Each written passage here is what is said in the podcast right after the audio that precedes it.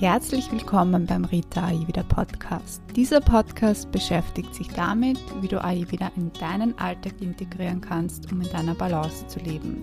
Ich möchte dich mit diesem Podcast inspirieren, Ayurveda für dich zu nutzen.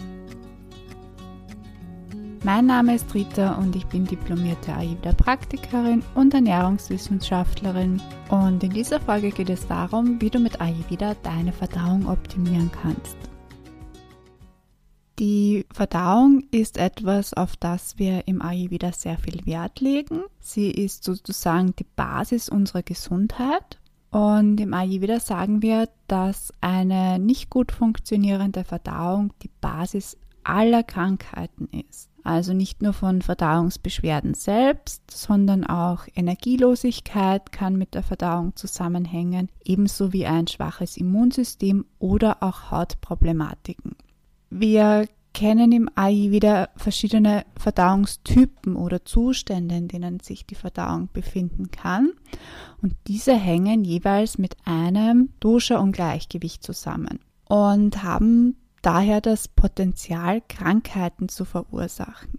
Also wir kennen zum Beispiel eine Verdauung, die sehr unregelmäßig ist, die sensibel ist, die auf die kleinsten Dinge reagiert und wo sich oft Blähungen zeigen, Verstopfungen zeigen, Nahrungsmittelunverträglichkeiten oder aber auch das Reizdarmsyndrom.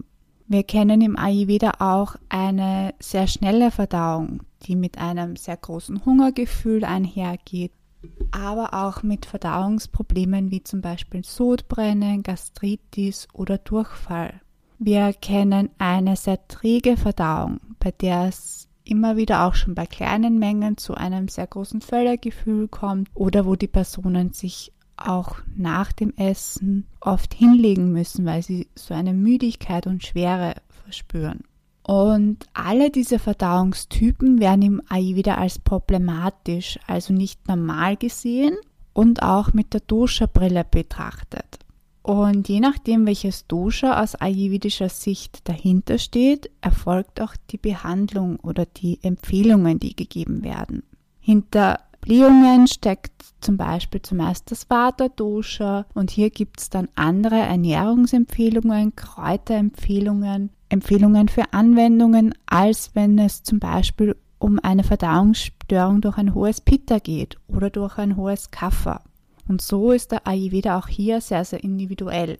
Und der Idealzustand, also der Zustand, den wir anstreben, das ist die ausgeglichene Verdauung. Und das ist dann der Fall, wenn wir ein natürliches Hungergefühl haben zu den einzelnen Mahlzeiten, die Mahlzeiten ohne Probleme verdaut werden können und es im Großen und Ganzen keine Verdauungsbeschwerden auftreten. Da sagt der Ayurveda, das ist der Zustand, wenn die Verdauung wirklich im Normalzustand ist. Und Verdauungsproblematiken sind leider sehr, sehr häufig in der heutigen Gesellschaft. Das heißt, wenn du Verdauungsprobleme hast, bist du damit sicherlich nicht allein. Auch bei mir war es so, dass ich durch meine eigenen Verdauungsbeschwerden zum Ayurveda gekommen bin und mir dieses ayurvedische Verständnis damals sehr geholfen hat, meine Verdauung wieder ins Gleichgewicht zu bringen.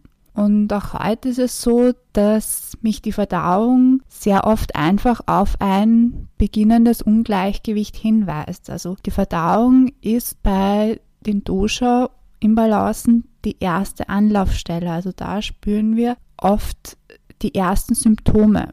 Und wir wissen aus heutiger Sicht, auch also aus der westlichen Wissenschaft, dass die Verdauung oder auch der Darm besser gesagt einen sehr hohen Stellenwert in der Gesundheit hat.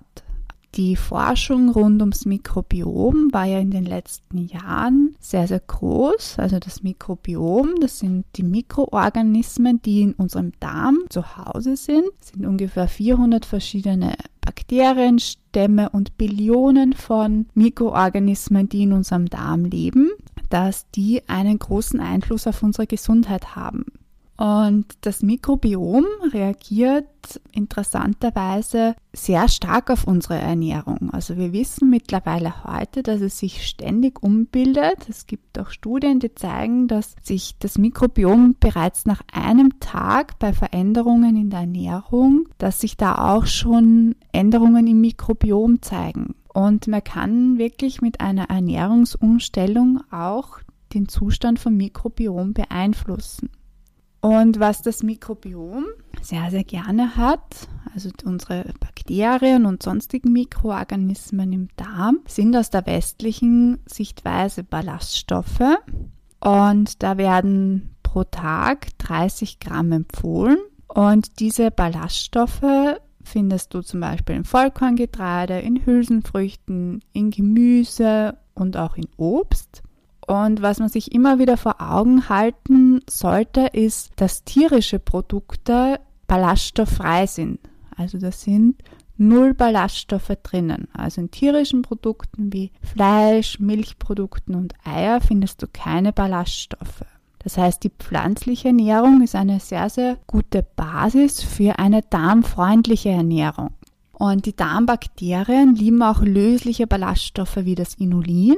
Und das ist besonders enthalten in zum Beispiel Haferflocken, Leinsamen, Flohsamen oder auch Chiasamen. Und was sehr, sehr wichtig ist, wenn du zum Beispiel jetzt auch mehr Ballaststoffe einführst, dass du immer auf eine ausreichende Flüssigkeitszufuhr achtest, weil sonst können die Ballaststoffe ihre Wirkung nicht entfalten und es kann sich dann auch Verstopfung zeigen, wenn du jetzt beginnst, mehr Ballaststoffe in deine Ernährung einzubauen und das vielleicht auch nicht gewohnt bist, ist es eben wichtig, immer auch auf ausreichende Flüssigkeitszufuhr zu achten, damit die Ballaststoffe ihre Wirkung entfalten können. Was auch sehr spannend ist, und zwar decken sich auch da die westliche Wissenschaft und der Ayurveda dass ein Großteil unseres Immunsystems im Darm sitzt. Also wir wissen, dass der Darm sozusagen die Trainingsstelle oder die Ausbildungsstelle für uns, für viele Zellen im Immunsystem ist. Und die Besiedelung, Darmbesiedelung uns auch so eine Art Kolonisationsschutz gibt. Das heißt, Mikroorganismen, pathogene Mikroorganismen können sie da nicht so gut anhaften. Und interessanterweise gibt es auch in den ayurvedischen Schriften eben diesen Hinweis, dass der Darm die Basis für ein starkes Immunsystem ist. Weil wir im Ayurveda auch sagen, das Immunsystem kann nur gut gebildet werden oder gut funktionieren, wenn die Verdauung gut funktioniert.